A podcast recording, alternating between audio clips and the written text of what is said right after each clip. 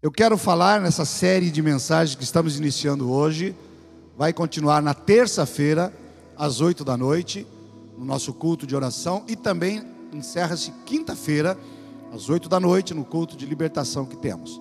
Eu gostaria que você anotasse, acompanhasse. Talvez você até já tenha ouvido sobre esta palavra.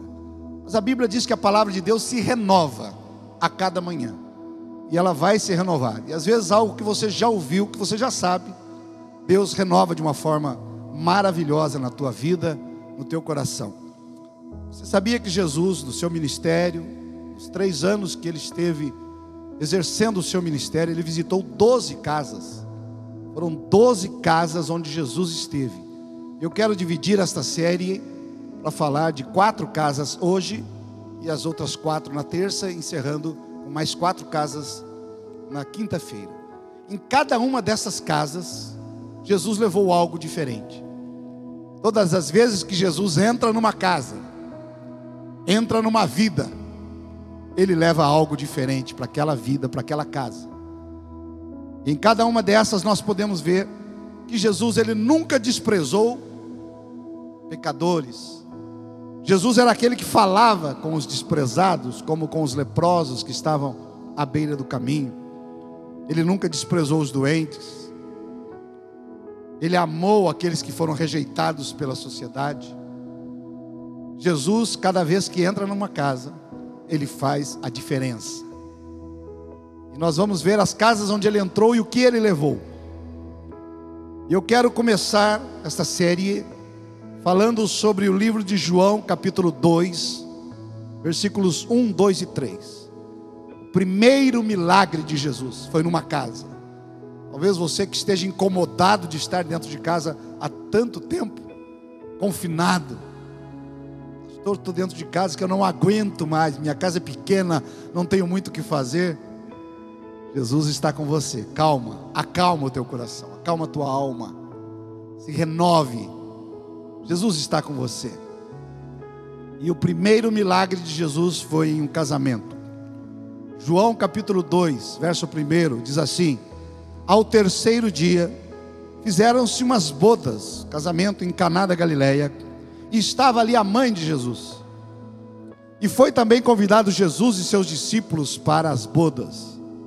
Versículo 3. E faltando vinho, a mãe de Jesus lhe disse: Não tem vinho. Até aqui. Jesus é convidado, a mãe de Jesus, Maria, alguns dizem que provavelmente ela era até mestre de cerimônia Alguns historiadores dizem que era alguém da família de Jesus que tinha se casado. Porque quando acaba o vinho, Maria é a primeira que toma iniciativa e vai até Jesus dizendo: Filho, acabou o vinho, foi mal planejado. Acabar o vinho para o povo judeu numa festa de casamento era algo muito ruim, porque o vinho para ele simbolizava prosperidade, simbolizava cura, simbolizava alegria. Eles bebiam, ficavam alegres, festejavam, e agora no meio de um casamento, no meio da cerimônia, alguém diz assim: ó, esse casamento não vai ter alegria. Esta casa não vai ter alegria. Por quê? Mal presságio. Começou o burburinho, falou: ó, fui lá encher a minha caneca, está vazio, acabou o vinho. E Maria corre até Jesus. E Jesus manda que se coloque água em umas talhas nos potes, e ele manda servir aquela água. E quando os empregados vão servir a água, a água havia se transformado em vinho, não um vinho qualquer, o vinho da melhor qualidade. Jesus devolveu a alegria, aquele casamento, aquele relacionamento, aquela festa onde ia faltar alegria. Quanta gente faz festa hoje sem alegria? Quantos casamentos estão sem alegria? Quantas famílias onde por algum motivo a alegria foi embora, fugiu. Seja por estar fechado, seja por uma falta de emprego, seja por uma, uma falta de compreensão, falta de amor, falta de comunhão, a alegria vai embora.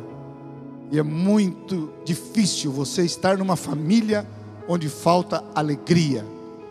É muito difícil você estar num relacionamento onde falta alegria por algum motivo.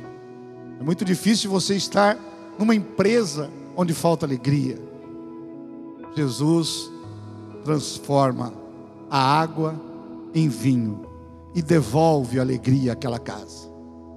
Primeira casa que Jesus visita no seu ministério, ia faltando alegria, mas Jesus estava presente. Maria havia sido convidada, diz o versículo 1, dá muita importância à mãe de Jesus, que nós amamos, mas amamos Maria. O versículo 2 diz que Jesus também havia convidado, sido convidado para aquela festa. Nós convidamos às vezes, quando podíamos, fazemos festas, escolhemos a quem convidar, vou chamar tal pessoa, vou chamar tal parente, vou chamar tal vizinho. Mas quem não pode faltar na festa é Jesus. Quem não pode faltar no seu almoço é Jesus. Orar com a família junto ao redor da mesa, para um pouco. Às vezes é um menino brincando de celular, às vezes é outro assistindo televisão, às vezes é outro que está brincando de futebol. Às vezes é a mulher que está lá lavando alguma coisa ainda, preparando. Para. Pessoal, vem aqui, depois a gente continua. Agora é hora de orar àquele que traz alegria para dentro de casa. No jantar. Crie o hábito convidar Jesus para as suas festas. Pastor, o meu almoço não é uma festa, é uma festa. Porque você tem o que comer. Nós temos alimentado centenas de pessoas através desta igreja. Eu disse esses dias que não abrirem os olhos quando a pessoa recebe, porque é melhor comer do trabalho das suas próprias mãos. A alegria está dentro de você. A Bíblia diz que a paz que excede todo entendimento. Às vezes eu não entendo, porque há muita guerra em minha volta, mas eu estou em paz. Porque a paz não é de fora para dentro, é de dentro para fora. A paz é quando eu me deito, eu durmo. A paz é quando eu sento para me alimentar e eu tenho saúde, eu tenho alimento. A paz é quando eu oro e sinto a presença de Deus. Jesus, na primeira casa em que ele visita, ele devolveu a alegria. Ele levou a alegria. Eu quero profetizar que na tua casa haverá alegria. O choro pode durar a noite toda, mas a alegria ela já está chegando porque já amanheceu o um novo dia. Primeira casa em Caná da Galileia, Jesus levou alegria. Diga, Senhor Jesus, que nunca me falte alegria na minha casa, que nunca falte na minha família alegria para te servir, mesmo nos momentos difíceis. Que o Senhor restaure a nossa sorte, que nós possamos sorrir mesmo diante das adversidades. Amém? Quero falar da segunda casa onde Jesus entrou. Em Cafarnaum havia uma casa, ou melhor, antes ainda, na casa de Pedro. Jesus sai da sinagoga da igreja e vai para a casa de Pedro. Está lá no livro de Lucas, capítulo 4, verso 38 e 39. Jesus saiu da igreja, talvez um culto matinal como este, de manhã. Foram à sinagoga, os discípulos, e agora Pedro disse: Mestre, vamos lá na minha casa, vamos almoçar. Lá tem a comidinha que o Senhor gosta. É um prazer recebê-lo. E Jesus vai à casa de Pedro. Lucas capítulo 4, verso 38 e 39. Quando Jesus chega na casa de Pedro, eu creio que ele nota a ausência de alguém. A sogra. A gente não dá valor para a sogra, tem muita piada com sogra. Mas a sogra é uma segunda mãe. A sogra é aquela que cuidou da sua filha, do seu filho. Você nora, você genro, ame a sua sogra. Não queira competir com ela. Não fique bravo quando o filho ou a filha elogiar a comida da mãe. Não fique bravo ou brava quando o filho ajudar a mãe. Não se sinta constrangido. Faça-se você também uma filha ou um filho, ao invés de ser um concorrente ou uma concorrente muitas piadas sobre sogra. Todas elas, quando são pejorativas, não devem ser faladas. Porque ainda que alguns riam, pode ser que a sua sogra não tenha esse sentimento. Pode ser que o sorriso disfarçado dela seja apenas para manter a paz. Mas você tem que valorizá-la, tanto você marido quanto você esposa, Jesus chega na casa de Pedro, talvez tenha notado a ausência da sogra. Talvez ele olha no fogão e diz: Pedro, cadê a, a sua sogra? Pedro não havia, com certeza, falado para Jesus que ela estava muito doente. Olha, ela está de cama, está lá no quarto, está com uma febre altíssima. Ninguém sabe o que é, não tenho dinheiro para levá-la no médico, não tenho convênio médico. Mestre, ela está doente. Pedro estava andando com alguém que podia resolver o problema dela. Mas Pedro se esquece de falar do problema para aquele que resolve. A gente fala do problema para tanta gente. Fala para o vizinho, para o amigo, fala até para o pastor. E é bom você compartilhar com pessoas de Deus os seus problemas. Mas, em primeiro lugar, compartilhe com Jesus. Sempre que você passar um momento difícil, alguém doente, eu mesmo agora aqui, antes de estar aqui pregando, já recebi um pedido de oração para orar por uma pessoa. Vamos estar orando. Nós vamos falar para Jesus. E a Bíblia diz lá em Lucas 4:39 que Jesus entra onde está a sogra de Pedro e ele repreende a febre. Ele deu uma ordem para a febre. E a Bíblia diz que a febre a deixou no mesmo instante. E logo ela se levantou e passou a servi-los. Ela não se levantou e disse: Ai meu Deus, agora eu estou boa, vou para o shopping. Ai que bom, estou curada. Agora eu vou fazer uma viagem. Ai, estou curada. Agora vou me sentar aqui e assistir um bom programa de TV. Claro que não havia nada disso na época. Mas a Bíblia diz que ela se levantou para servir. Há um motivo para Jesus nos abençoar: servi-lo. Não por obrigação, mas por gratidão. Você não serve a Deus porque é obrigado a isso. Ninguém é obrigado. Você não está assistindo porque é obrigado. Você não é batizado por obrigação. Você não é um dizimista por obrigação. Você não é ofertante por obrigação. Você não traz o alimento essa semana para os necessitados por obrigação. Nós não fazemos por obrigação. Nós não cremos que somos salvos pelas obras. Nós somos salvos pela fé. Nós realizamos as obras porque somos salvos e não para ser salvos. Ela levanta e vai servi-lo.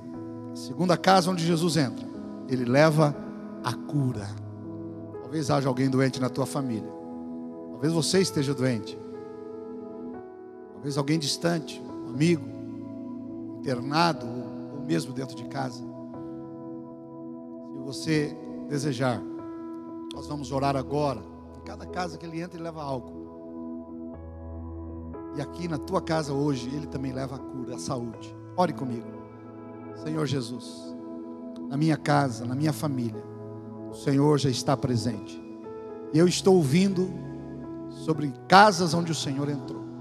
Pai, mais uma vez eu te peço, traga cura na minha casa, traga saúde emocional, espiritual, familiar, sentimental, traga cura, meu Deus doenças físicas, espirituais, psicossomáticas. Em nome de Jesus, Pai, nós repreendemos e mandamos embora. Eu creio na cura. Eu creio em nome de Jesus. Amém. A terceira casa onde Jesus entra está no livro de Lucas, capítulo 5, verso 17 ao 26. Jesus, cansado, mas tinha uma casa que lhe servia de pousada, lá em Cafarnaum. Mas quando souberam que Jesus estava naquela casa, queridos, onde Jesus estava, havia sempre uma multidão em volta dele. Alguns para criticá-lo, tentar pegar em alguma falha, outros para adorá-lo, outros porque estavam doentes. E havia uma multidão fechando aquela casa. Jesus ensinava. Talvez ele estava na sala, cercado, a casa por todos os lados estava cheio de pessoas. Mas a Bíblia diz que de repente começa um movimento no telhado e começam a tirar as telhas.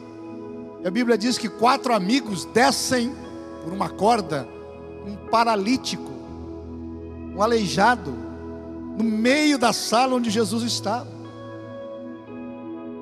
E a Bíblia diz que Jesus se admirou não da fé do paralítico, mas se admirou da fé daqueles homens. Colheram, que pegaram, que atravessaram a cidade e trouxeram aquele homem. Quando a casa estava cheia, não conseguiram entrar por nenhum dos cômodos, desceram pelo telhado. Olha que, que fé, que determinação. Podíamos dar nome àqueles quatro amigos que a Bíblia não fala. Era fé, era determinação, era criatividade, era união. Aqueles quatro homens podiam ter muitos nomes, mas a Bíblia diz que Jesus se admirou da fé deles e virou para o paralítico e disse: Eu te ordeno, levanta, toma o teu leito e vai para a tua casa. Está lá em Lucas capítulo 5, verso de número 24. Jesus levou restauração. Jesus restaurou a vida daquele homem, sem perspectiva nenhuma, talvez sobre uma cama. Ele deixou a sua casa e foi na casa em Cafarnaum para receber a bênção de Deus. E Jesus lhe levou restauração. Antes de curá-lo, Jesus perdoou-lhe os pecados. Alguns hipócritas, falsos religiosos que estavam em volta diziam: ah, quem é ele para perdoar pecado? Só Deus quem perdoa pecados. Jesus então vira para eles e diz: para que vocês saibam que eu, filho do homem, tenho poder para perdoar pecados e também tenho poder para dizer a este paralítico: levanta, toma tua casa, tua, tua cama, teu leito e vai para tua casa. Jesus levou restauração. Talvez a tua casa, a minha, esteja precisando de restauração. E nós vamos orar, uma breve oração, para que o Senhor nos perdoe os pecados, aquilo que falamos, aquilo que não devíamos ter feito, aquilo que agimos mal, a ofensa, o mau pensamento, a palavra negativa, o compartilhamento que não devíamos ter feito. Porque hoje também tem mais um pecado, é o compartilhamento. Vamos orar para que Deus também entre com restauração e perdão de pecados? Senhor, restaura a nossa vida, restaura a nossa casa. Ó Deus, assim como o Senhor restaurou a este homem sem perspectiva, e ao perdoar-lhes os pecados, o Senhor mandou que ele se levantasse, caminhasse, agora carregando o seu próprio leito. Nós vamos carregar a nossa cruz. E não vamos nos esquecer de onde o Senhor nos tirou. Restaura, Senhor, a nossa família. Perdoa famílias que têm entre si pessoas que não se falam, pessoas, ó Deus, que não se conversam, não se comunicam. Restaura, meu Deus, através do teu perdão, em nome de Jesus. Diga amém. A quarta casa, onde Jesus entra, a casa de Levi. Lucas capítulo 5, do 29 ao 32. Jesus foi convidado a comer na casa de um publicano, cobrador de impostos. Era uma pessoa muito mal vista, porque os cobradores de impostos, normalmente, além do imposto que eles cobravam para Roma, eles acrescentavam a sua propina. Já havia pedágio, já havia impostos. Jesus foi cobrado de impostos. E agora um desses cobradores de impostos convida Jesus para ir na sua casa. Uma pessoa mal vista, uma pessoa que todo mundo olhava e cortava a volta, mudava de calçada, uma pessoa que todo mundo discriminava. E ele convida Jesus para ir na casa dele. E alguns em volta de Jesus, até dos discípulos e apóstolos, mas o mestre não vai ter coragem de entrar na casa deste homem. Diz em Lucas 5,32, Jesus diz: Eu não vim chamar os justos, e sim os pecadores ao arrependimento. O são não precisa de médico. Quem tem saúde hoje, fica em casa. Não precisa. Hoje é uma campanha diz assim: ó, se você está com sintoma leve aí de resfriado, fique em casa. Hoje o lugar mais perigoso para você ser contaminado é o hospital. Lógico que é o momento que você a pessoa precisa ir ao hospital. Mas Jesus disse: o são não precisa de médico. Quem está sadio não precisa. Eu vim chamar os pecadores e não os justos. Jesus entra na casa de Levi. E ele leva aquela casa arrependimento. Ele levou arrependimento à casa. Um homem que até ali poderia ter sido um, alguém que cobrava propina, que roubava do povo, mas Jesus entra e leva arrependimento. E Levi naquele dia é transformado. Nós podemos nos arrepender. O arrependimento é o sentimento que vem depois. Mas nós podemos nos arrepender de algo que fizemos ou deixamos de fazer. Jesus pode levar a nossa casa arrependimento. A Bíblia diz que se arrependermos dos nossos pecados, confessarmos e deixarmos, Ele é fiel e justo para nos perdoar todos os pecados. Vamos orar sobre esta palavra. Vamos pedir que Ele entre na nossa casa, que Ele entre na nossa vida, porque assim Ele o fará. Senhor, na casa de Levi, um homem que não era digno que o Senhor entrasse ali, o Senhor levou arrependimento. Por isso, agora, Pai, eu quero pedir que na nossa casa também haja arrependimento, pedido de perdão, haja o trabalhar de Deus, do Espírito Santo na nossa vida. Trabalha, Senhor, na nossa casa, trabalha na nossa vida.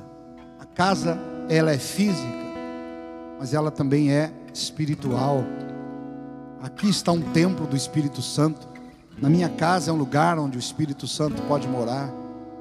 Entra, Senhor, e assim como Levi, que não era digno, que era mal falado, muitos recriminaram o Senhor por estar ali. O Senhor disse: Eu vim para o pecador, Pai, eu sou um pecador, eu preciso de Ti, todos nós precisamos de Ti. Que o Senhor possa, ó Deus, entrar na nossa casa, na nossa vida e fazer a diferença. Em nome do Senhor Jesus, para a tua glória.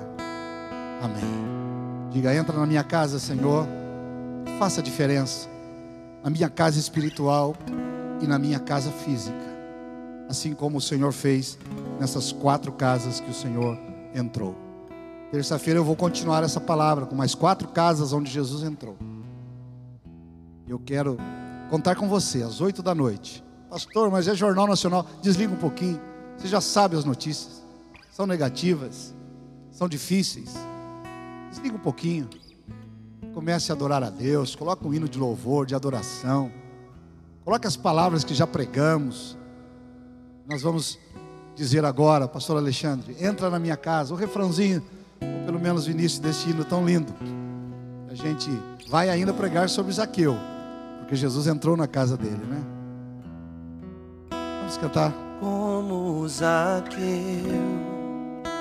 eu quero subir o mais alto, o mais alto que eu puder, só pra te ver, olhar para ti, chamar sua atenção e chamar sua atenção para mim. Eu preciso de ti, Senhor.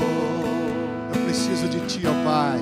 Eu preciso de ti, ó Pai. Sou pequeno demais. Sou pequeno demais. Me dá tua paz. Largo tudo para te seguir. Cante conosco. Entra.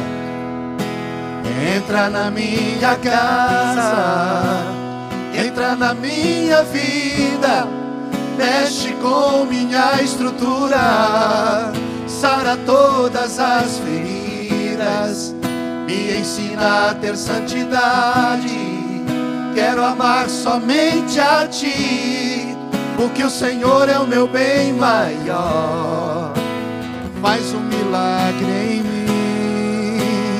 Entra na minha casa, entra na minha vida, mexe com minha estrutura, sara todas as feridas, me ensina a ter santidade. Quero amar somente a ti, porque o Senhor é o meu bem maior faz um milagre em mim. Obrigado, pastor Alexandre. Obrigado a você que está adorando ao Senhor juntamente conosco. Vamos orar mais uma vez, Pai.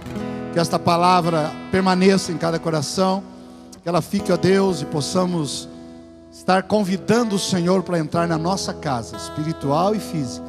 Que o Senhor permaneça, Pai, mesmo que precise mexer com a nossa estrutura, estrutura emocional, estrutura, Senhor, mental, estrutura familiar Há coisas que precisam ser mudadas e o Senhor faz um rebuliço. O Senhor mexe conosco. Em nome de Jesus, Pai, nós pedimos, entra na nossa casa. Glória a Deus. Amém e amém. Eu espero que essa palavra tenha sido bênção na tua vida.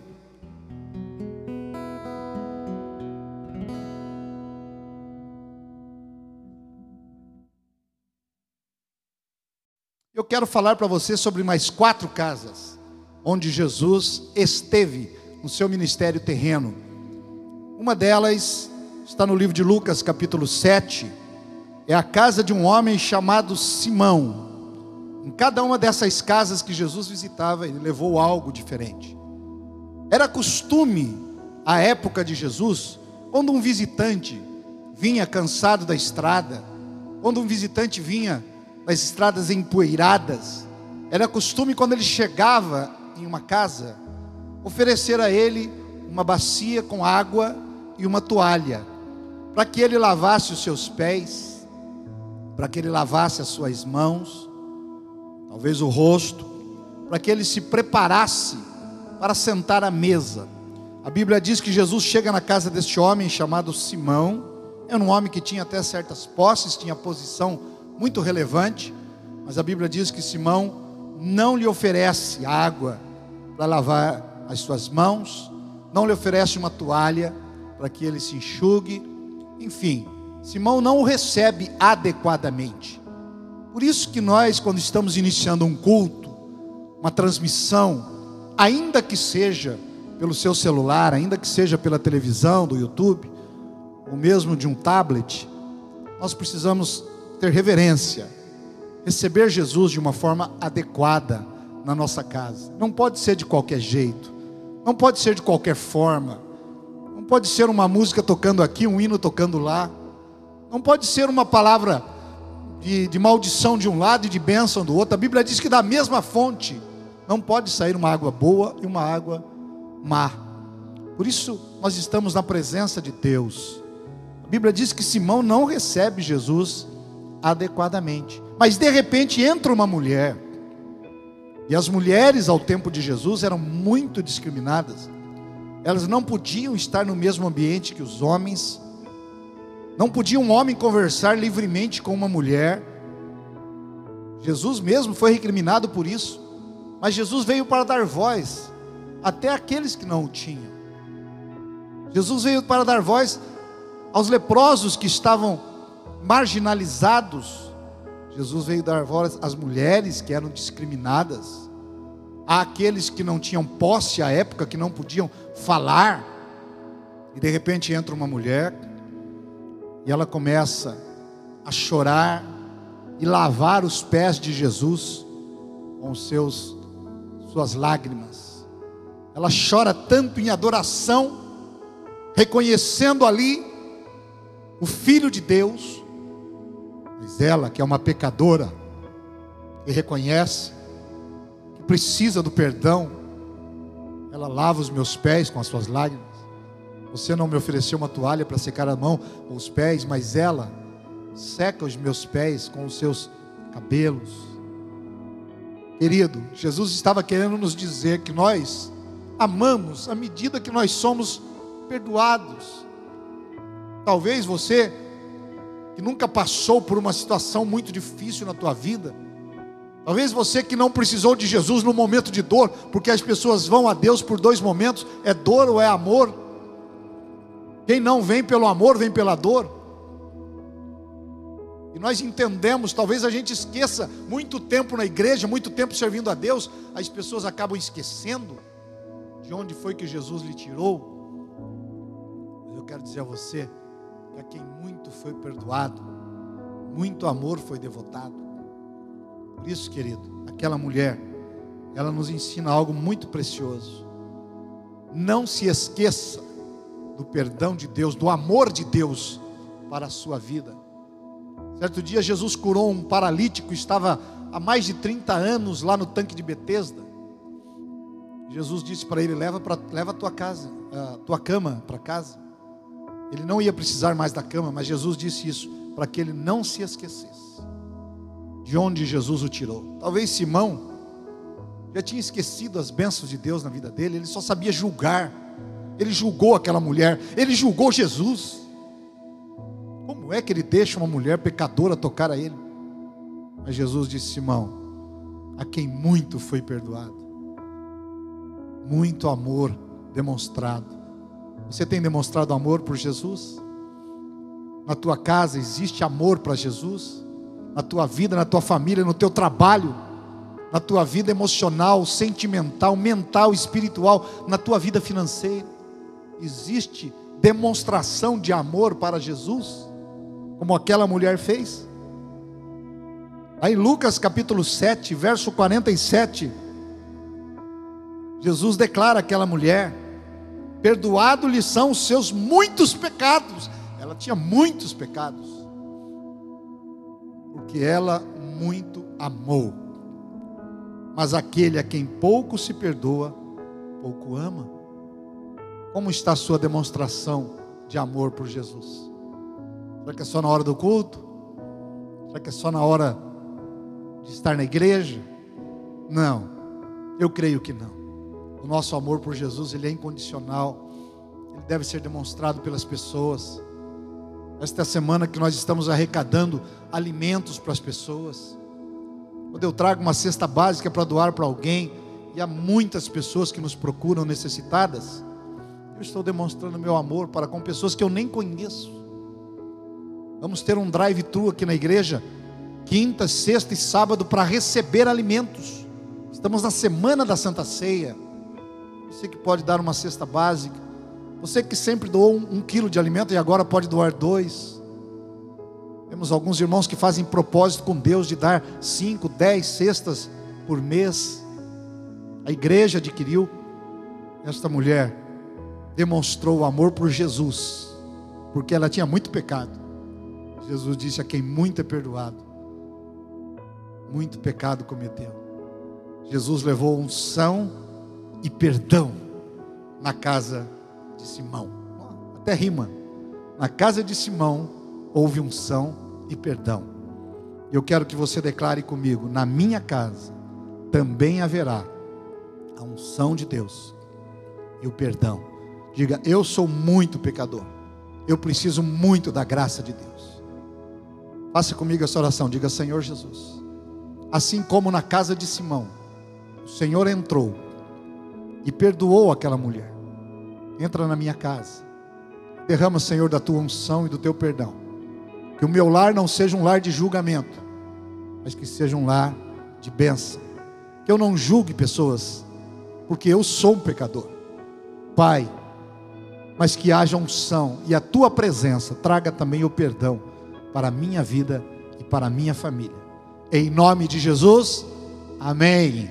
Diga graças a Deus. Vamos ver mais uma casa onde Jesus entrou. A casa de um homem chamado Jairo. Está lá no livro de Lucas, capítulo 8. Jairo era um dos principais da sinagoga. Jairo era um homem importante. Jairo era um homem religioso que se vê diante de um quadro trágico. A sua filhinha, de 12 anos, está doente, à beira da morte.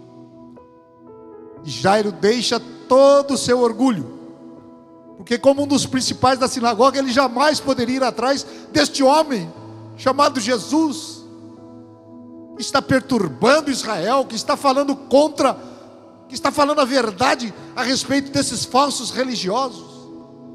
Mas Jairo se humilha, ele precisa de Jesus. Sua filhinha de 12 anos está à beira da morte deixaram-no, deixaram-na num cômodo, num quarto. A mãe, os amigos cercaram aquela casa. E Jairo vai atrás daquele homem que tem feito tantos milagres. E ele encontra Jesus descendo do barco e a multidão cercando Jesus. E ele chega para Jesus e diz: Mestre, a minha filha está morrendo. Jesus diz para ele: Não temas, eu vou curá-la. E enquanto Jesus está indo, acontece um outro milagre. Alguém toca na roupa de Jesus e, e sai virtude de Jesus. Uma mulher que também sofria 12 anos com uma hemorragia. E Jesus para para perguntar quem é que me tocou, e ali ele perde tempo, Jairo aflito do lado, puxando Jesus: Vamos, mestre, minha filha está mal. Mas Jesus para, pergunta, uma mulher se manifesta, fui eu que toquei, eu era hemorrágica, agora eu estou curado, curada. E enquanto ele está ali atendendo aquela mulher, a multidão apertando, chega alguém para Jairo e diz: Jairo, não incomode mais o mestre, não precisa mais levá-lo para sua casa sua filha acaba de morrer. Jairo então está saindo da presença de Jesus, quando Jesus o segura e diz: Jairo, não temas, creia, tua filha não está morta, eu vou à tua casa para dar vida. E a Bíblia diz que eles saem, saem e vão até a, a casa de Jairo, e quando chega na casa de Jairo, a menina está lá isolada. Jesus manda que todos saiam da casa, fica só o pai, a mãe, alguns dos seus discípulos. E Jesus então dá uma ordem àquela menina. Lá em Lucas capítulo 8, versos 54 e 55, Jesus dá uma ordem a ela: diz, menina, levanta-te. E ela voltou, ela tinha 12 anos. O espírito dela voltou à vida, já havia se retirado. Jesus é aquele que, ainda que haja a morte, Ele pode trazer de volta a vida. Talvez dentro da sua casa haja planos que já morreram, sonhos que já estão mortos. Talvez você já não tenha mais alegria dos filhos, do relacionamento, da vida espiritual. Talvez haja morte dentro da tua casa de projetos que se foram. Talvez você já desistiu daquele teu sonho que há muitos anos você buscou de servir a Deus, de fazer a vontade do Pai, de ser um mantenedor da obra, de ser um frequentador, de ser assíduo trabalhando na obra de Deus. Quantas pessoas que começaram bem a caminhada trabalhando para Jesus e abandonaram no meio do caminho? Já morreu o seu plano? Já morreu o seu projeto? Já morreu aquilo que um dia você disse a Jesus, talvez aqui no tanque de batismo onde estou em cima agora, que seria fiel todos os dias da tua vida? O que é que morreu na tua vida? O que é que morreu no teu casamento? O que morreu na tua vida espiritual? A oração, o jejum, o louvor, a palavra e esta, esses lábios que já glorificaram a Deus, hoje talvez não glorificam mais. Esses joelhos que se dobraram tanto diante de Deus, talvez hoje já não se dobram mais para Deus. Havia morte na casa de Jairo, talvez haja morte na sua casa, na minha. Nós temos que olhar ao nosso redor o que será que pode ser morte espiritual ou até física para nós. Afastamento, morte é separação. O que é que te separa de Deus? O que é que faz mal? O que está morto? Jesus está entrando na tua casa nesta noite, como entrou na casa de Jairo, e deu uma ordem: ressuscita, coloca de pé, alimenta. Lá em Lucas 8, 54, 55, Jesus diz: Menina, levanta-te. E voltou-lhe o espírito a ela imediatamente. Ela se levantou e ele mandou que alimentassem a menina. Olha aqui, quando Jesus ressuscita os teus sonhos, você tem que alimentá-los. Alimente com a fé, com a oração, com a palavra, com a leitura da palavra. Alimente assistindo um culto como esse. Talvez passa semanas ou o dia todo só ouvindo más notícias. Compartilhei hoje ontem uma boa notícia que Sorocaba, das cidades do seu tamanho de 500 a 750 mil habitantes no Brasil, é a cidade que mais recuperou pessoas do coronavírus. Às vezes você olha um copo e você vê o copo meio cheio, meio vazio. Pode, de acordo com sua visão, olhar um copo e vê-lo meio cheio ou meio vazio. Como olha o homem, como imagina o homem, assim ele é. Jesus ressuscita sonhos. Oremos sobre esta palavra. Pai, entra na nossa casa para ressuscitar sonhos.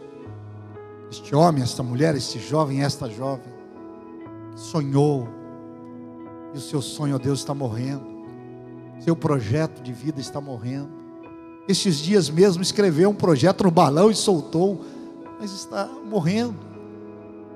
Deus, Senhor Jesus, não deixa que morra, ressuscita o teu sonho, para que possa, ó Deus, se materializar, criar vida. E eu determino, como o Senhor determinou aquela menina, levanta. Eu estou determinando sonho, projeto, realização, vida espiritual, emocional, sentimental, financeira. Levanta, ressuscita e vive. E nós alimentaremos, como o Senhor disse à menina: alimentem-na, porque sonho tem que ser alimentado, em nome do Senhor Jesus. Amém. Diga graças a Deus. Mais uma casa onde Jesus entrou, a casa de Marta e Maria. Lucas capítulo 10, do verso 38 ao 42. Em uma das casas que ele mais frequentava, na aldeia de Betânia. Jesus era amigo, Lázaro, Marta e Maria, os irmãos. Jesus amava estar com eles. Não tinha isolamento. E ele ali nos deixa uma grande lição. Quando ele chega, uma das irmãs, a Marta, começou a se preocupar demais com a casa. Jesus estava dentro de casa e Marta começa, vai matar galinha para fazer comida, vai lavar a louça, vai isso, vai aquilo. A outra irmã, a Marta, fica ali toda preocupada. Mas a Maria senta aos pés de Jesus e começa a adorar. Você tem tempo para fazer as coisas domésticas, as coisas da sua vida. E você também tem que ter tempo para Deus, para adorar ao Senhor. Marta ficou toda preocupada. Ela também era uma mulher de Deus, era amiga de Jesus. Mas ela agora tem a presença de Jesus e ela começa a desdenhar. Não, eu tenho que fazer isso, eu tenho que fazer aquilo. E chama a atenção de Jesus. Jesus, a Maria está aí aos seus pés, adorando, louvando. Fala para ela me ajudar. Jesus ali lhe dá uma palavra Lucas 10, 42. Fala, pouco é necessário, ou mesmo só uma coisa. Maria escolheu a boa parte, essa não será tirada. Deixe as preocupações. Peça a Jesus para entrar em sua casa e ouça o que o Espírito quer falar. Não é só ter Jesus em casa. Marta tinha Jesus em casa, mas ela estava mais preocupada com os afazeres da casa. Jesus levou a palavra. Jesus está na tua casa. Nós estamos entrando na tua casa em nome de Jesus. Será que eu tenho coisa mais importante para fazer do que ouvir neste momento a voz de Deus? Por isso dizemos: se desliga um pouco agora, porque o dia já é tão agitado, a noite às vezes agitada. Se desliga um pouco agora e ouça a voz de Jesus. Marta queria fazer. Ah, vem cá, estou fazendo um bolo para ele. Bem, tem hora. Não, não, eu estou limpando a casa, tem hora. Mas quando Jesus está presente, não há nada mais importante do que ouvir a palavra. Maria escolheu a melhor parte, e você? Senhor, que nós possamos escolher sempre a melhor parte. O tempo que é teu, ninguém vai nos roubar. O tempo que pertence ao Senhor ninguém vai nos tirar. Em nome do Senhor nós oramos. Mais uma casa, a oitava casa onde Jesus entrou, está em Lucas capítulo 19, do verso 1 ao 10. Um homem de pequena estatura, chamado Zaqueu, muito conhecido pela música. Ele queria ver Jesus, ele era baixinho, a multidão não deixava, ele subiu numa árvore, ficou lá escondido. Quando Jesus passou, ele disse: Zaqueu, desce, porque hoje me convém jantar na sua casa, comer na sua casa. Zaqueu desceu correndo e levou Jesus para casa.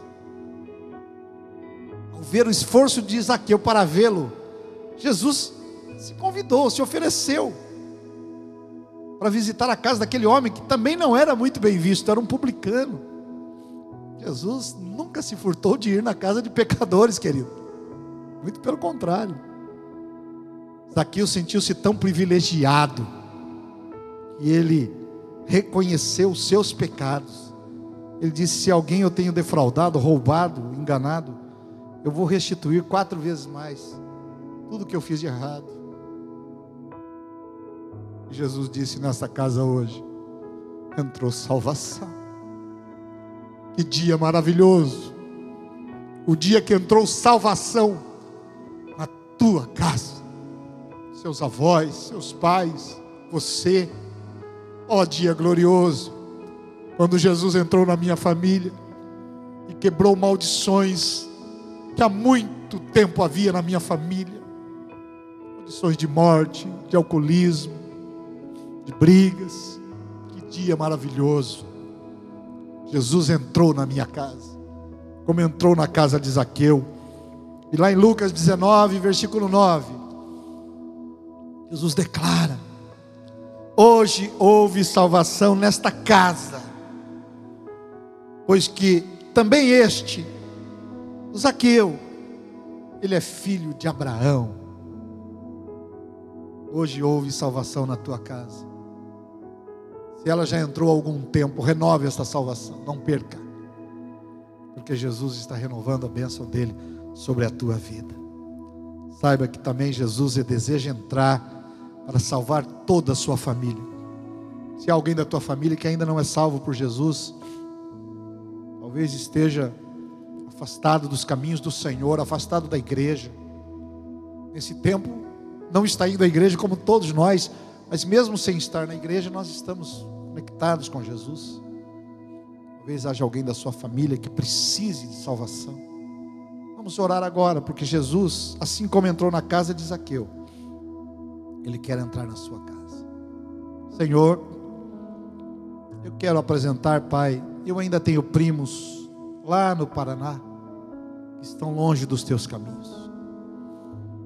Senhor, tua promessa é que ninguém da minha família vai se perder. Eu quero apresentar esses meus primos, primas. Deus, um tio meu que se afastou dos teus caminhos. E eu tenho orado por ele, tenho conversado com eles. Agora, Senhor, eu quero orar por cada família que também tem os seus familiares, parentes, próximos ou distantes, estão afastados de Jesus. Visita, Pai traz de volta.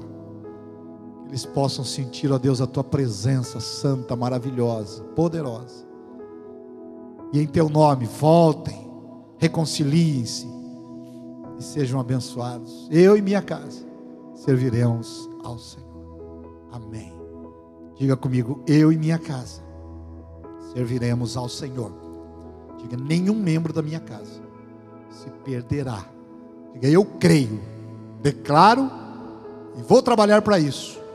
Espírito Santo, convença-os de acordo com a tua palavra, em nome de Jesus. Amém. Se você crê, diga amém, Jesus.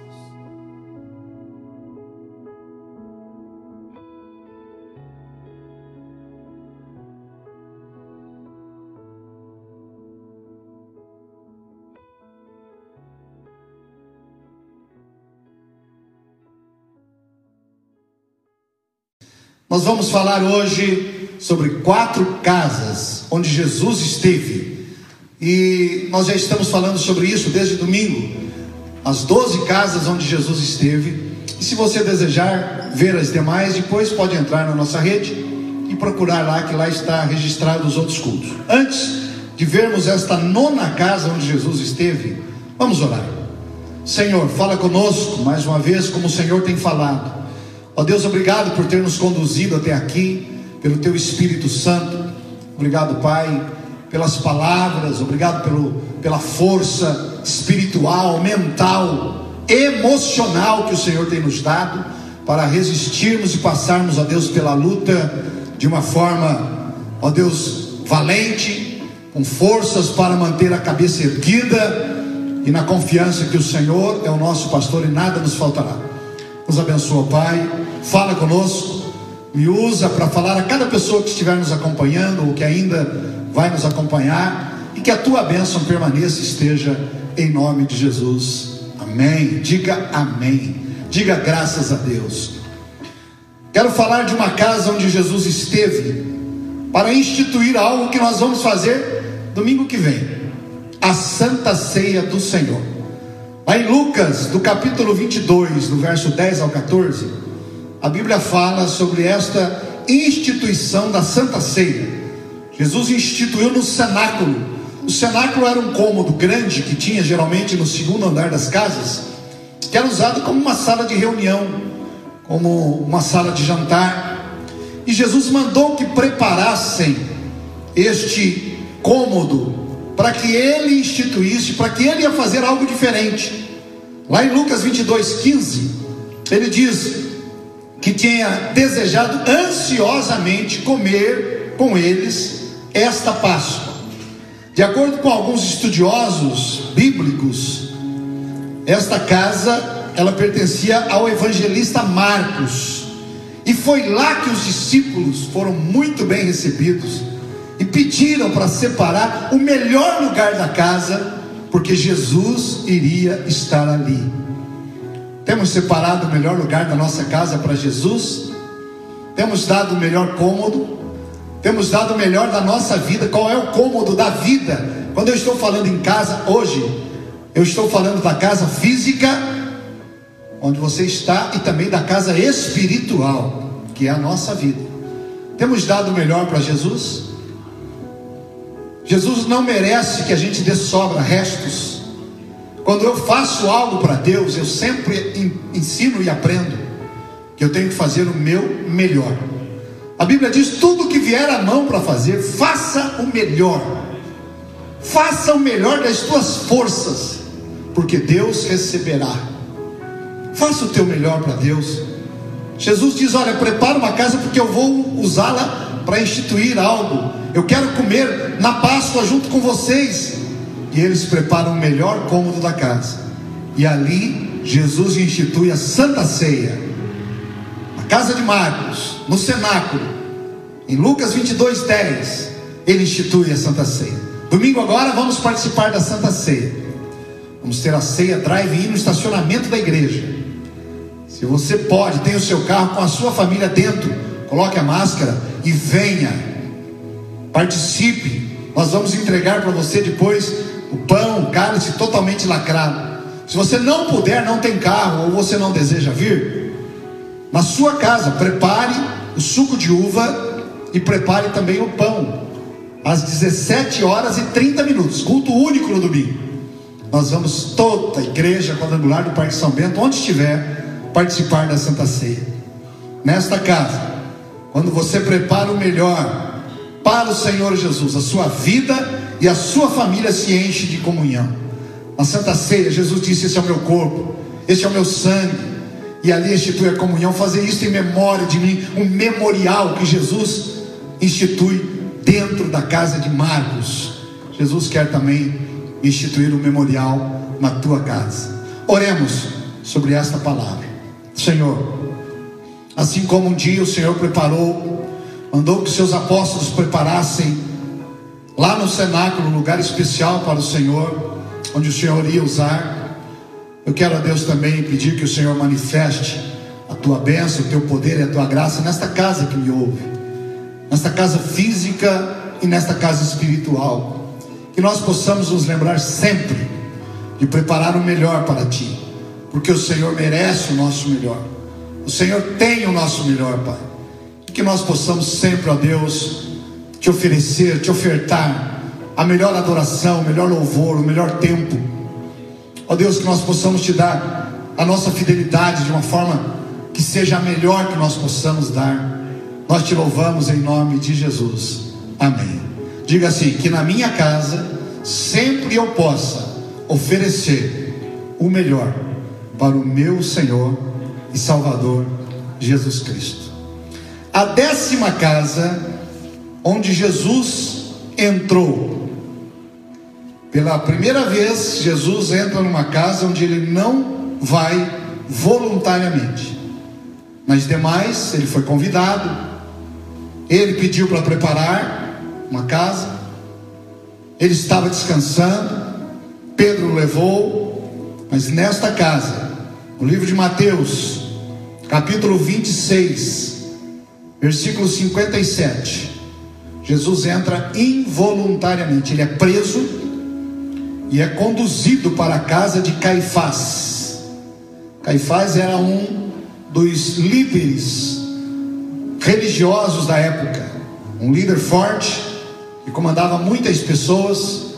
Os saduceus e os fariseus tinham a sua liderança religiosa, que também exercia o papel judiciário e também político eram líderes fortes que prenderam Jesus e o levaram. Mateus capítulo 26, verso 57. E os que prenderam a Jesus o conduziram à casa do sumo sacerdote, do supremo sacerdote, Caifás, onde os escribas e os anciãos estavam reunidos. Jesus foi levado para ser julgado na casa de Caifás. Repito, é a única vez em que Jesus é levado a uma casa involuntariamente. Ele não, não foi por vontade própria. Ele foi para ser julgado. E ali ele foi julgado, sentenciado e condenado à morte. Mateus 26, 59 diz que os principais sacerdotes e todo o sinédrio procuravam algum testemunho falso contra Jesus. Queridos, uma das coisas que mais desagrada a Deus é o julgamento de pessoas precipitadamente. A Bíblia diz que isso aborrece muito a Deus, quando nós julgamos. Tanto que a Bíblia diz que com a mesma medida que eu julgar, eu serei julgado. A mesma régua que eu meço para julgar alguém, ela é usada para me julgar. Talvez a gente, a gente seja daqueles que ouvem uma notícia, ouvem um falatório, ou, ou simplesmente vê e já julga. Isso é um perigo muito grande. Falsos religiosos gostam muito de julgar pessoas. Pessoas que não têm misericórdia gostam de julgar pessoas. Jesus, no Sermão da Montanha, ele diz: Bem-aventurados, felizes os que usam de misericórdia, porque quando eles precisarem, eles encontrarão misericórdia. Eu tenho muito medo, e eu tento me policiar em não julgar pessoas. Eu sei que é uma coisa quase natural. O ser humano, quando ele vê, quando ele ouve, sem querer, às vezes ele está julgando. Você que é pai, mãe, Cuidado no julgamento que você faz dos filhos dos outros. Cuidado com o julgamento que você faz com a filha dos outros. Porque com a mesma medida que você medir o filho de alguém, o seu filho será medido. Você que é um cristão, crente, frequenta uma igreja ou não, mas crê no Senhor Jesus.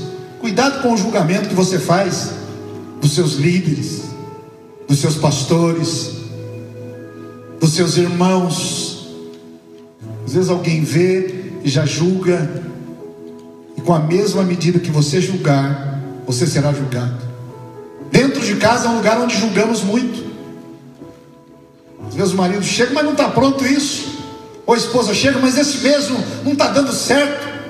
Talvez o filho chega e diz, mas essa casa minha. E ele julga, ah, eu queria estar em outro lugar. Eu queria estar em outra família, eu queria estar em outra igreja. Cuidado com o julgamento. Jesus é levado em uma casa para ser julgado. Que coisa triste. Ao invés de levarem Jesus para levar bênção, Caifás o leva para o sentenciar. E a Bíblia diz que eles procuravam coisas falsas, falsas acusações para imputar a Jesus. E ali naquela casa, ele é sentenciado, julgado e condenado. Quantas vezes a nossa casa não é um lugar de condenação? Quantos filhos que às vezes não querem ir para a igreja, porque um dia ouviram alguém dentro de casa falando mal da igreja. Eu não vou naquela igreja, e quando você vai convidá-lo para um evento, ah, tem gente que nunca frequentou a igreja, mas ele sabe todos os problemas da igreja. Tem gente que não conhece o pastor, mas ele sabe todos os problemas do pastor. Porque ao invés de levarmos para casa coisas boas, levamos julgamentos precipitados. Drauzio Varela, quando escreveu o livro Carandiru, ele diz que quando chegou no maior presídio da América Latina, no Carandiru, como médico, o que ele mais encontrou ali dentro foi filho de crente, desviado, e hoje nós vamos às vezes nas cadeias, estão lá diversos com nomes de Bíblia, nomes bíblicos. E você vai ver essas histórias, e todos eles um dia frequentaram a igreja, foram batizados, tinham pais cristãos. Alguns até eram pregadores, jovens abençoados, ou homens e mulheres abençoados, e hoje se desviam do caminho do Senhor. Muitos deles por palavras, por julgamentos precipitados. Que a gente não use a nossa casa como Caifás a usou, mas que a nossa casa seja uma casa de misericórdia. palavra Betesda, o hebraico, casa de misericórdia. Que a bênção de Deus esteja dentro da nossa casa, nossos familiares. Você que não fala com familiares, mesmo que estão distantes, mas você não, não tem amizade com a família, a família dela é a sua família. Quando você se casou, você se fez uma só pessoa. A família dele, você se fez uma só pessoa. Eu quero orar sobre cada casa, estamos orando. Eu quero que você faça uma reflexão aí sobre a sua casa e veja se suas palavras têm sido de bênção ou de julgamento. Eu quero orar com você sobre a tua família e sobre esta palavra. Senhor, o Espírito Santo fala forte ao meu coração. Que a minha casa não seja, Senhor, um lugar de julgamento. Que não seja uma casa de Caifás, mas que seja uma casa de misericórdia. Que eu nunca leve para dentro da minha casa palavras contrárias à tua vontade, palavras que vão desviar pessoas da fé palavras que vão machucar, ferir, palavras a Deus que podem afastar dos caminhos do Senhor e lançar até uma pessoa no inferno. Que a tua palavra diz que o poder da vida e da morte está na palavra, na língua. E os que a amam, os que falam coisas boas, comerão do fruto dela. Que nós possamos, a Deus, nos alimentar de bons frutos. E em nossa casa possa haver sempre misericórdia, nós sejamos usados para levantar e não para derrubar pessoas, para levantar os nossos líderes e não para derrubá-los, para abençoar a nossa nação, nossas autoridades e não derrubá-los. Que haja em nossa casa lugar para misericórdia, em nome de Jesus. Amém. Diga amém, diga graças a Deus. Eu quero falar de mais uma casa onde Jesus esteve. A casa de Emaús, de uma aldeia chamada Emaús. Está lá no livro de Lucas, capítulo 24, dos versos 13 até o 35. Jesus havia morrido e ressuscitado. E agora a Bíblia diz que dois discípulos dele saíam de Jerusalém e iam em direção a esta aldeia, que era alguns quilômetros longe de Jerusalém. Jesus já ressurreto, ele encosta nos dois discípulos e vão conversando. E Jesus pergunta: por que, é que vocês estão tristes? E os discípulos não reconhecem Jesus. Eles estavam com a visão tão fechada na tristeza, na morte, na dor, que eles não reconhecem Jesus. Eles vão cabisbaixo, chorando, e Jesus se aproxima deles. Talvez a gente caminhe ao lado de Jesus e não reconhece as coisas dele. E ele pergunta: "Por que vocês estão tristes? Oh, você é estrangeiro, você não sabe dos acontecimentos?" E Jesus diz: "Mas quais?" Ah, Jesus, o Nazareno, filho de Deus, foi crucificado, morreu. Faz três dias, embora alguns discípulos dizem que já ouviram. E então o próprio Jesus começa a falar para eles as Escrituras. Mas era necessário que isso acontecesse. E Jesus começa a pregar, mas eles ainda não reconhecem a Jesus. E chega numa bifurcação do caminho, onde Jesus faz menção de ir para outro lado, e eles convidam Jesus, diz: é, Senhor, vamos para nossa casa. É, a noite já está se aproximando, está ficando escuro. É perigosa, a estrada tem salteadores, tem ladrões. Vamos para casa. E Jesus aceita o convite e vai para casa. Isso que eu estou falando está em Lucas capítulo 24, do verso 13 ao 35. E Jesus entra naquela casa. Eles oferecem agora, estão sentados em volta da mesa, provavelmente já lavaram as mãos, já se higienizaram, porque era costume do judeu oferecer água para lavar as mãos, uma toalha para secar, lavar os pés, e sentam em volta da mesa. E quando eles vão comer o pão, a Bíblia diz que Jesus ora, agradecendo pelo pão. Jesus instituiu a oração de gratidão pelo alimento. E eles oram, Jesus ora. Eu poderia viajar um pouquinho aqui na minha imaginação, porque a Bíblia diz que foi neste momento que abriram-se os olhos, a visão espiritual. Lucas capítulo 24, verso 30 e 31. E aconteceu que, estando com eles à mesa, tomando o pão, o abençoou e partiu e lhes deu. Olha o verso 31. E abriram-se-lhe então os olhos, e o conheceram, e ele desapareceu-lhes. Eu podia viajar um pouquinho aqui. Eu venho de uma família que teve parentes nos sítios, e aquele tempo a gente usava lamparinas. Provavelmente eram lamparinas também nesse tempo de Jesus tochas que iluminavam as casas. A lamparina nada mais era que um objeto com, com óleo para queimar e um pavio para iluminar dentro da casa. Eu, minhas casas, antigamente, as minhas avós, usamos muita lamparina. Os mais antigos sabem. E eu posso imaginar Jesus levantando o pão e agradecendo. E quem sabe, uma dessas lamparinas atrás não ultrapassou o sinal dos cravos nas mãos.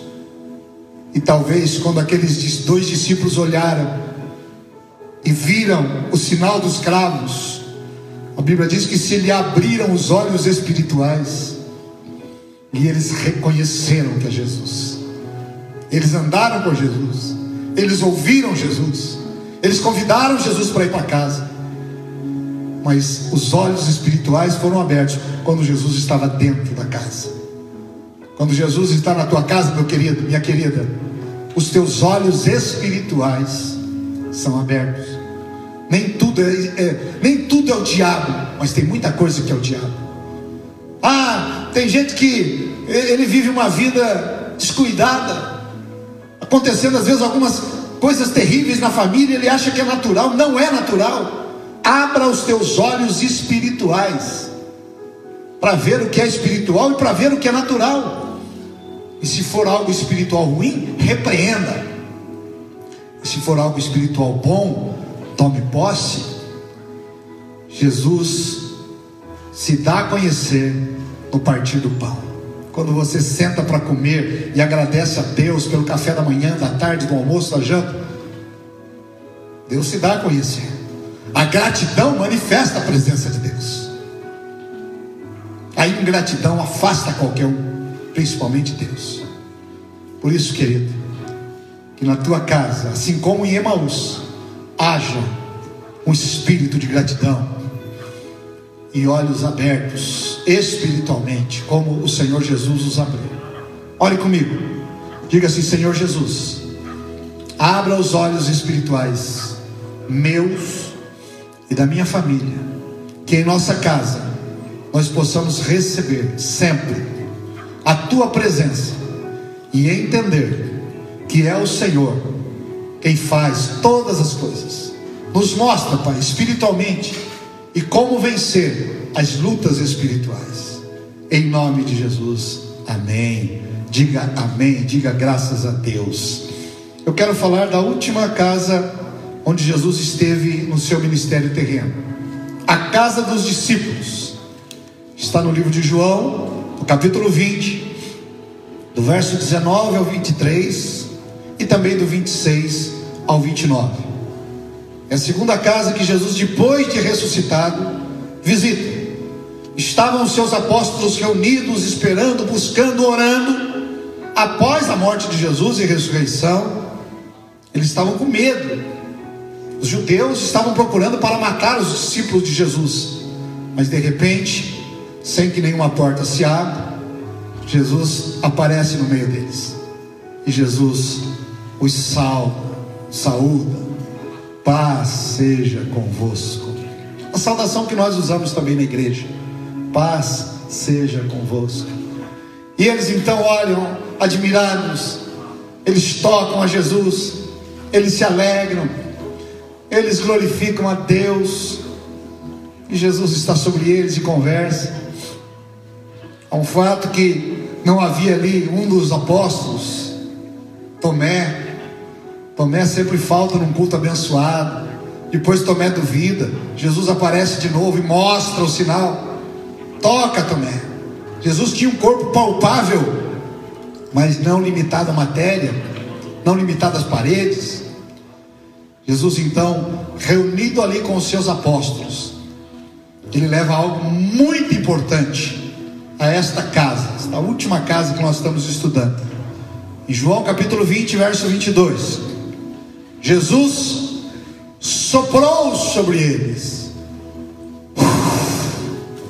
e disse-lhes: recebam o Espírito Santo. Notem que a manifestação, as línguas estranhas, só iam ocorrer no dia de Pentecostes, depois que Jesus já havia sido arrebatado. Mas Jesus sopra sobre eles diz a eles: recebam o Espírito Santo. Está no livro de João, capítulo 20, verso 22. Jesus derrama sobre. Quando Jesus entra na tua casa, meu querido, quando você o convida, ou quando você o recebe. Mesmo que a pastor, como é que eu recebo Jesus? Aceita, abra o coração.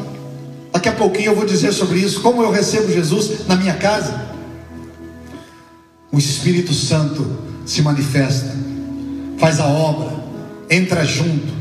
E aqueles homens ali, com medo, atemorizados, com medo de morrer, medo do futuro, o que vai ser de nós? Deixamos a nossa profissão, um era pescador, outro era marceneiro, outro era cobrador de imposto. E agora o que vai ser de nós?